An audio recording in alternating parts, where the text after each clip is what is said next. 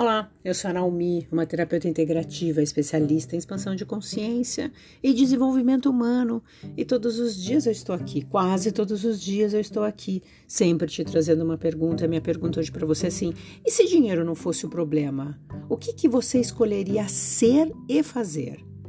E aí a primeira coisa, eu tenho certeza que vem assim: ah, eu viajaria o mundo, eu uh, compraria uma casa, eu ajudaria minha família. O que, que você escolheria fazer? Só que nesse processo todo, quando a gente começa a responder, chega uma hora.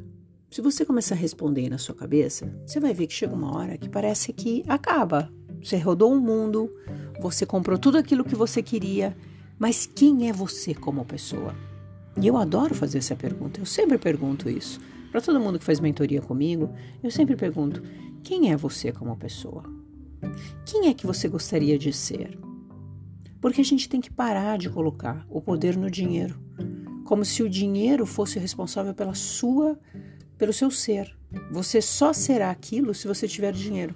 Então quer dizer que você não pode ser uma pessoa feliz, não pode ser uma pessoa bem, não pode ser uma pessoa equilibrada se você não tiver dinheiro. E quem disse também que quem tem dinheiro não tem seus problemas, não tem suas tristezas? Aonde está escrito isso? Então a gente tem que começar a prestar atenção nessas crenças, nesses joguinhos que a gente faz. Porque sim, o dinheiro é uma consequência, ele vai chegar na sua vida, desde que tenha um sentido. Quem eu sou como pessoa? O que, que eu faço? Porque senão, quando você não sabe isso, não faz sentido. O dinheiro ele é só para pagar incêndio. E aí você fica nesse buraco por anos e anos.